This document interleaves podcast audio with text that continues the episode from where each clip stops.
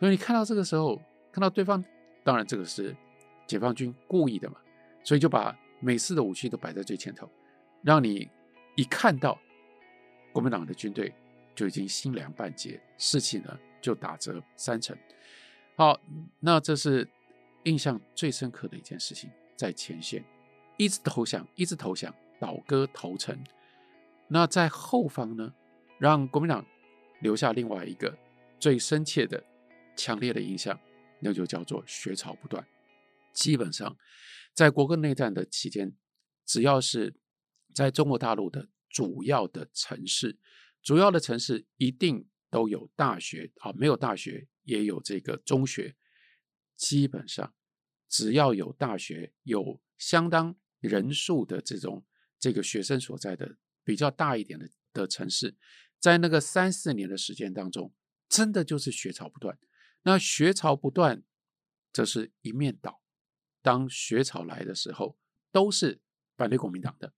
所以那个时候就感觉到青年学生让他们留下最深刻的印象：青年学生全部都变成政府的敌人，青年学生全部都反对政府，然后呢，用各式各样的方法呢，这个。攻击政府，然后包括发动学潮、发动罢课，然后从罢课呢带领到这个街头的游行，然后然后呢引发罢工等等，所有这些大串联，每一个年青年的学生，通通都站到了国民党的对立面，这也是另外一件非常非常可怕的事情。所以等到国民党来到了台湾之后，这个检讨就不得不意识到这件事情。我说到。一九五零年代初期这这几年，你一回头，你这个就是噩梦嘛。这个噩梦是你跑不掉，就是你没有办法去除的。所以这个时候，国民党就做了几个重要的决策，例如说，一定要控制军队内部的思想。这又是还有另外一个背景，因为一样，这个余悸犹存。这跟我们今天回头时间离了那么久，我们回头去想。是完全不一样的。那个时候，一九四九年、一九五零年，甚至距离连一九四五年这个抗战刚刚胜利都还没有几年。大家清楚印象记得啊，抗战刚胜利的时候，比如说国民党所控制的军队，当时号称有四百多万。然后呢，在抗战结束了之后，好，不需要这么多的军队。所以军队呢要开始裁编，那军队裁编的过程当中呢，就开始跟中国共产党就有了这样的一个这个冲突或者是紧张，因为双方当然也希望中国共产党必须要裁军，可是你看当时就算是在那个裁军裁下来，在跟共产党用这种方式去商议裁军的人数的时候，动辄国军是三百万起跳，那。虽然，然后等到退到了台湾来，退到台湾来的时候呢，号称叫做六十万大军。六十万大军今天听起来当然人数非常非常的众多，这也是号称六十万大军，就表示说，哦，国民党在撤退到台湾来的时候，其实他还保留了相当的实力，他还有相当规模的军队。可是我说，这是我一直提醒大家，回到五零年那样的一个情境，这些人他脑袋里面记得的。他的那个规模尺度的感觉，六十万不是个大数字诶，因为六十万还是号称的，再怎么样，顶多也只有原来的三百万军人，其中现在只剩下五分之一，三百万都守不住大陆，所以你不要以为六十万是一个很庞大的，或者是很可靠、很能够让你安心的这个部队的规模，三百万为什么就？在短短的几年之内消散不见了呢？因为这三百万军队在一路南下的过程当中，共军南下的过程当中，多少都投降了。所以，如果你不能够在军中建立起思想控制的话，基本上这件事情再多的军队你都没有办法有把握，你都不不敢安心。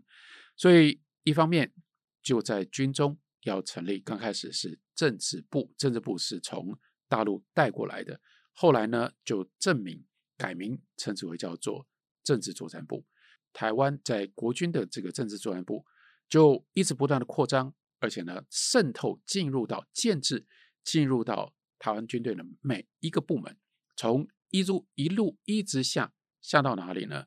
下到连，我相信这个在台湾当过兵的人应该都还有这个清楚的印象。比如说，连要有连辅导长，其实连辅导长虽然是等于是在部队里面正战官的这个最基层的正战官，但你别忘了，其实在这个连以下的排跟班都还有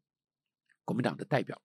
所以从这个角度来看，其实政战的这个体系是一路一直进入到最底层、最基层的。然后呢，连有连的辅导长，营有营的辅导长，到了这个旅呢有处长，然后这个整个政战的系统跟军事的系统它是并行的，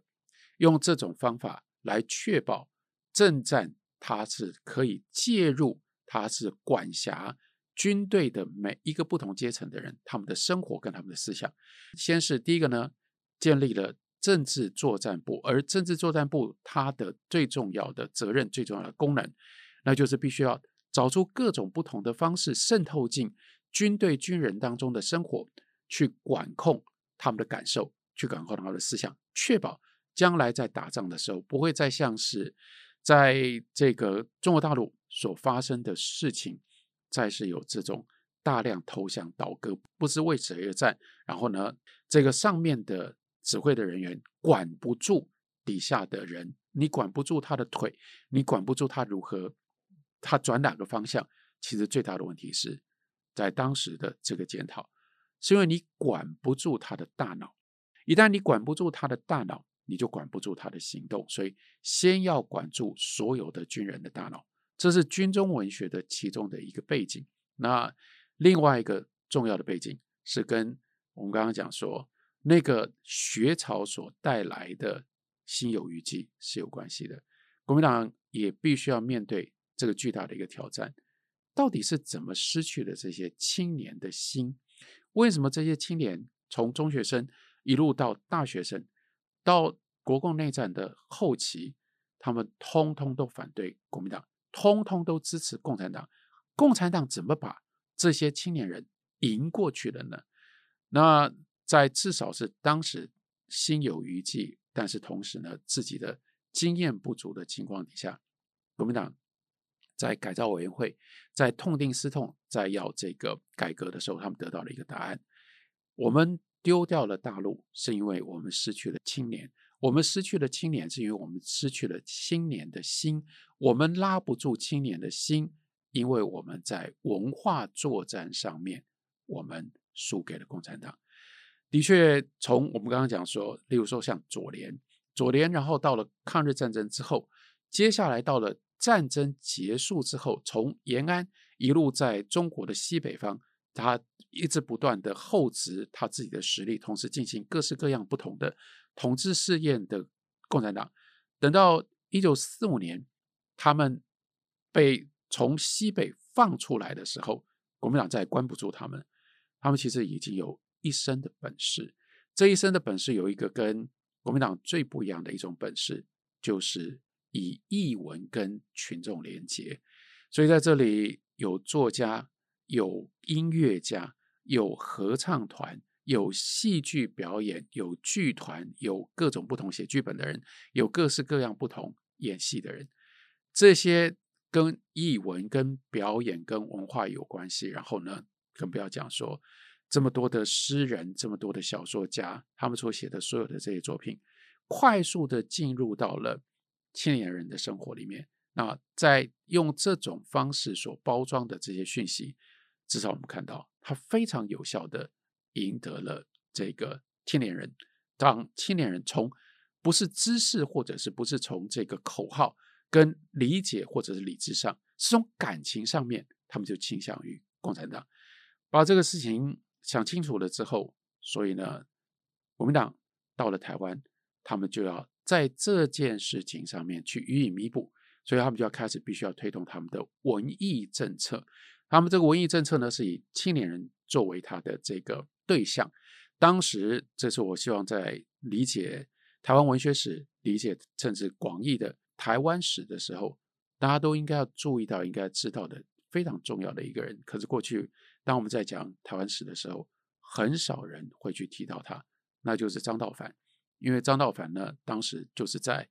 这个国民党改造的过程当中，他呢就肩负了教育跟文化这两个领域的这个最重要的政策，你政策定定跟政策执行者的这个最高位置的这个这个角色。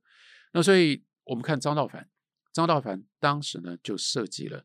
在台湾必须要面对青年人，要有一套重新的文化的建制。这文化的建制，所以我们看凸显的最清楚的，那就是当时就定定设立了几个重要的文艺奖。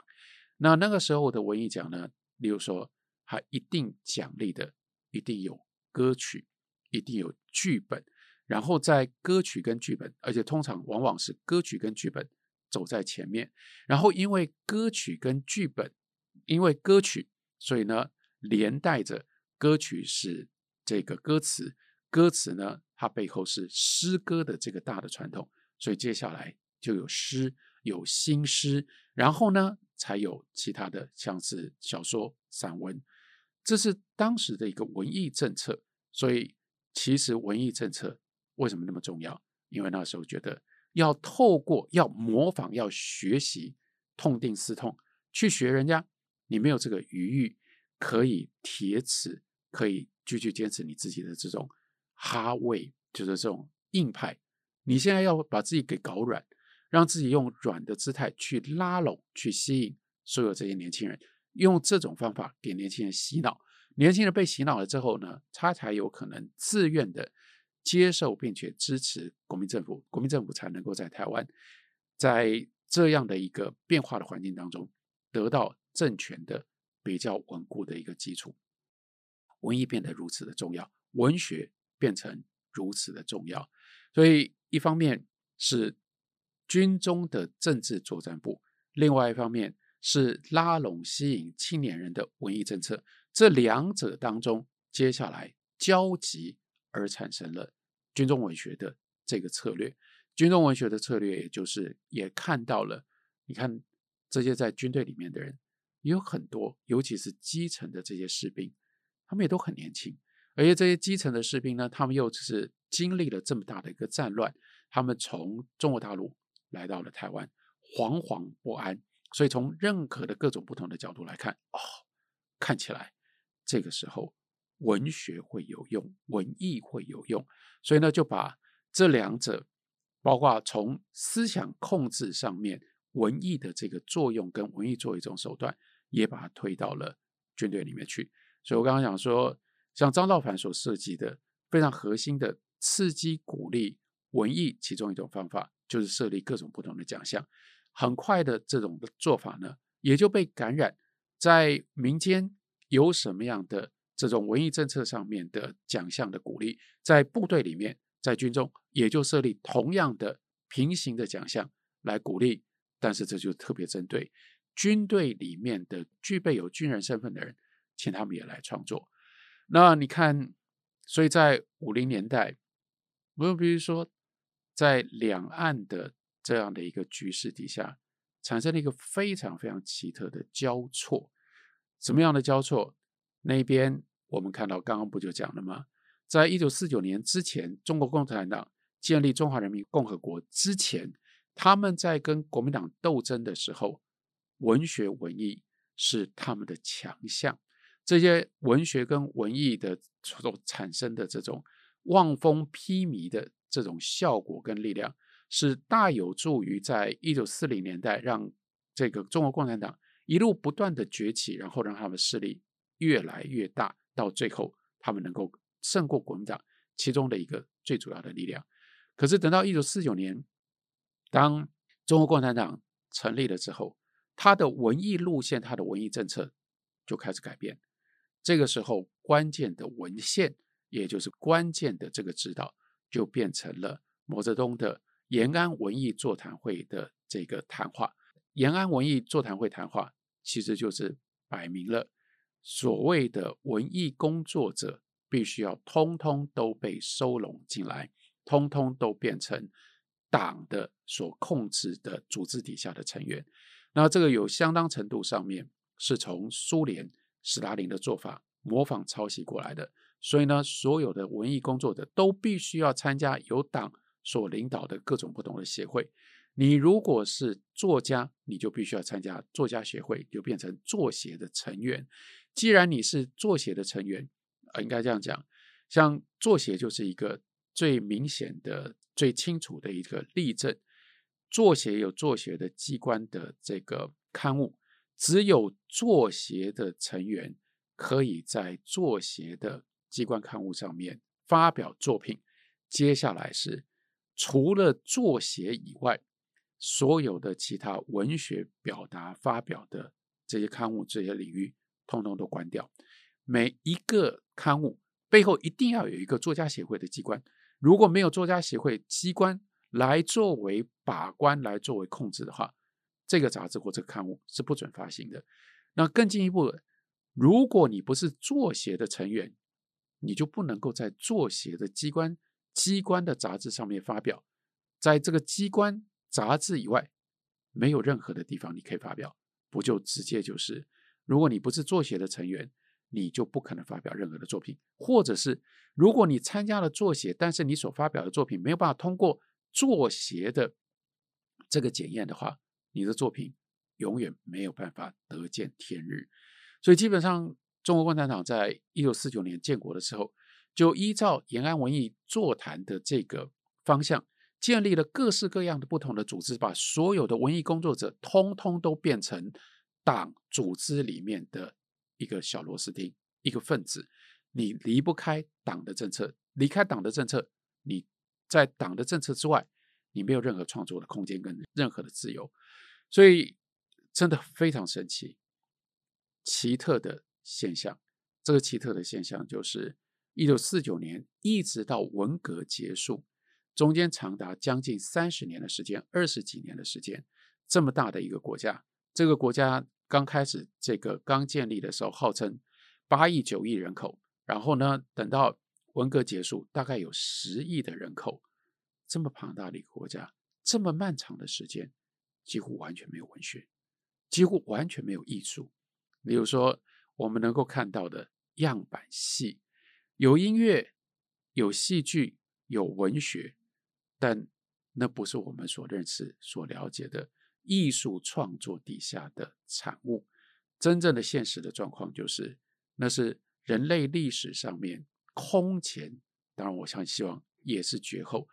不可思议的最荒芜的艺术的领域。二十几年的时间当中，几亿人口的这个大国，完全消失了艺术文学。这是中国大陆的情况，所以。对比对照就更奇特了。本来在文学文艺上面完全没有任何的建树，因为这样，在一九四零年代付出了惨痛代价，拉拢不了这个青年人。当时青年人稍微抱持的一点点理想主义，稍微有叫做文青的所有这些人，非得酌情不可。而且呢，在酌情的过程当中呢，通通不只是不认同国民党。甚至更进一步是，通通痛恨国民党。这样的一个国民党来到了台湾之后，竟然变成了一个最积极以各式各样不同的资源来提倡文艺，来保护文艺。更进一步呢，让文艺在台湾的这样的一个时代、这样的一个土地上面开花、生根、开花的一个非常特别的一个政权。这个政权另外不可思议的地方，然后。真的就是每一样、每一个面向、每一个条件、每一项条件上都是不可思议的。我刚刚讲，他花了很多的资源去提倡文艺，而这个时候的国民党，他的资源跟刚刚在一九四九年十月一号这个建立了中华人民共和国的共产党完全不一样嘛，完全不能够这个同日而语。它是一路不断的退，一直不断的退，一直不断的缩小。资源越来越少，当然幸好，在一九五零年六月，这个韩战爆发了之后，美国的援助进来，国民党有比较稍微充裕一点的资源。另外呢，因为开始推动土地改革，所以在台湾的本身的农业生产上面也得到了比较好的支持。可是，即使是把这些条件都算进去，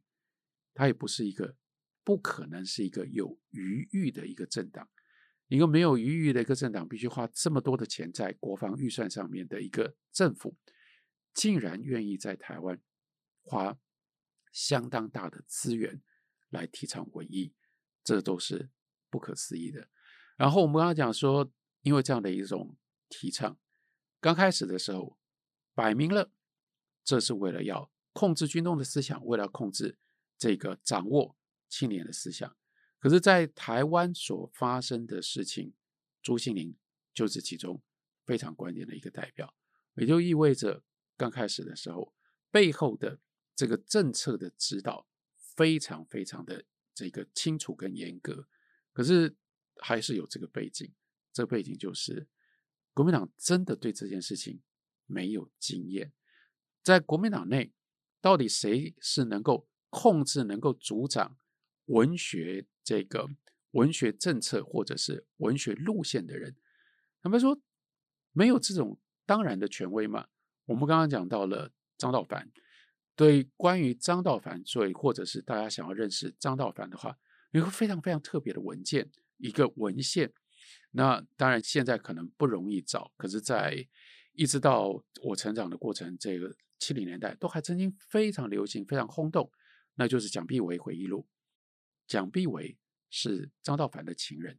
然后蒋碧为跟张道凡，蒋碧为是徐悲鸿的前妻，那是非常非常特别的关系。可是你就可以从蒋碧为的这个呃回忆录里面，然后你可以看得出来，他眼中的张道凡，张道凡绝对就不是我们所认定的非常非常了解文学，然后那种党工式的知道怎么样去控制文学，怎么样去主宰文学的。这样的一个官员，由张道凡所带领的这样的一个国民党的文艺政策这个团队，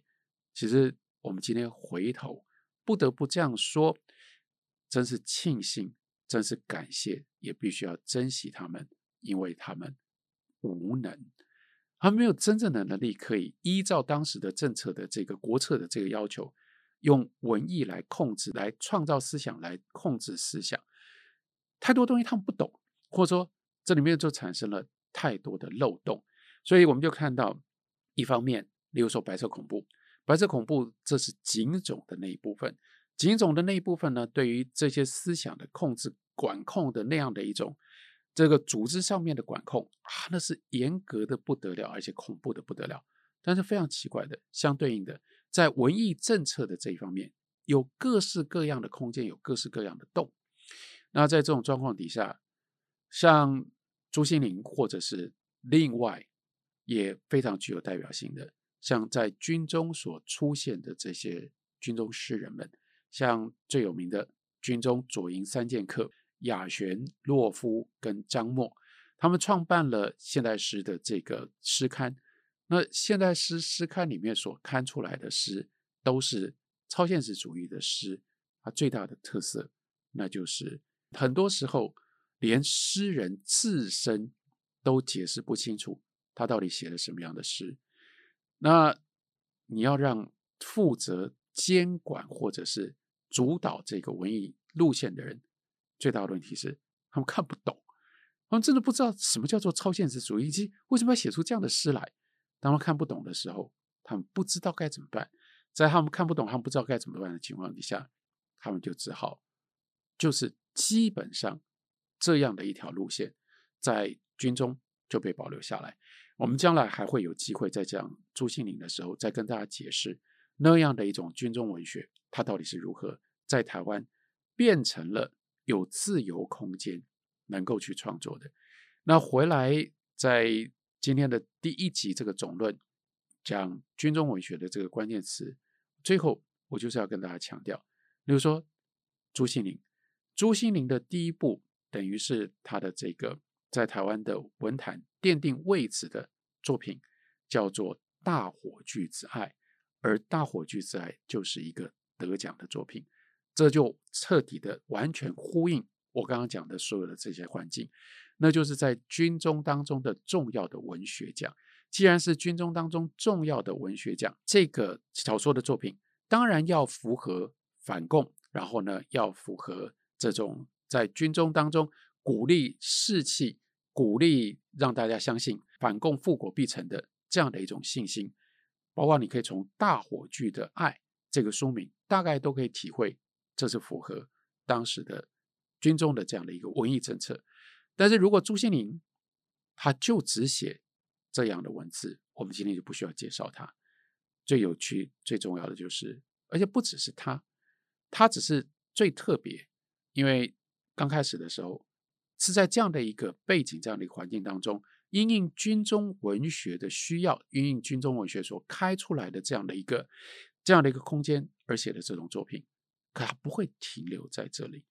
在下一集的节目当中，我们会用朱西甯刚刚出土的1949年他刚刚来到台湾的这批日记。加上他跟刘慕沙当时在非常年轻的情况底下，两个人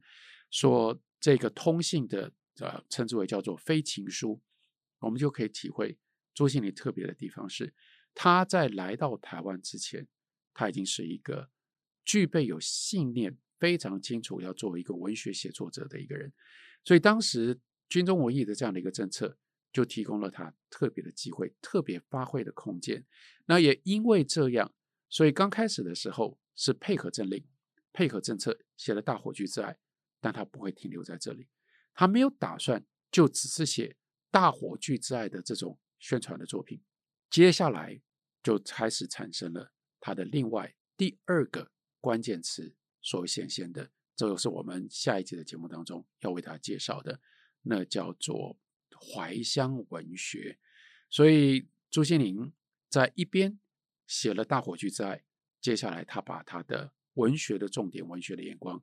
移到了乡野，也就是中国大陆。刚刚离开了的这个中国大陆，这个中国大陆的作为一个等于是被赶出来的一个家乡，想要回到这个家乡，但是你要如何刻画这个家乡？你要如何跟这个家乡在遥远的台湾发生关系？在这件事情上，朱西甯写完了《大火炬之爱》之后。他快速的在这上面有一个重大的突破，这就奠定了，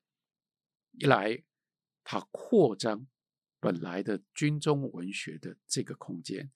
这个空间打到了写过去的、写大陆的状况，写过去大陆对大陆的怀念、对大陆的怀乡，但是呢，又不碰触到当下现在的中国共产党所统治的大陆，这到底符不符合？军中文学的政策政令呢，这就产生了一个暧昧性。在暧昧性，我说这些主管政策他们反应不过来，反应不过来就好了。我说我们珍惜，因为这是他们对于文学台湾的这个时代的文学最大的贡献。这个暧昧性所产生、所打出来的空间，就让文学可以滋长。在这里，这个朱西甯滋长。写出了一些重要的代表作，当然，这个代表作不是都在五零年代写的。Over the years，例如说，我们看到他写出了短篇小说《狼》，或者是《铁匠》，然后呢，我们也看到他写出了非常了不起的长篇小说《旱魃》。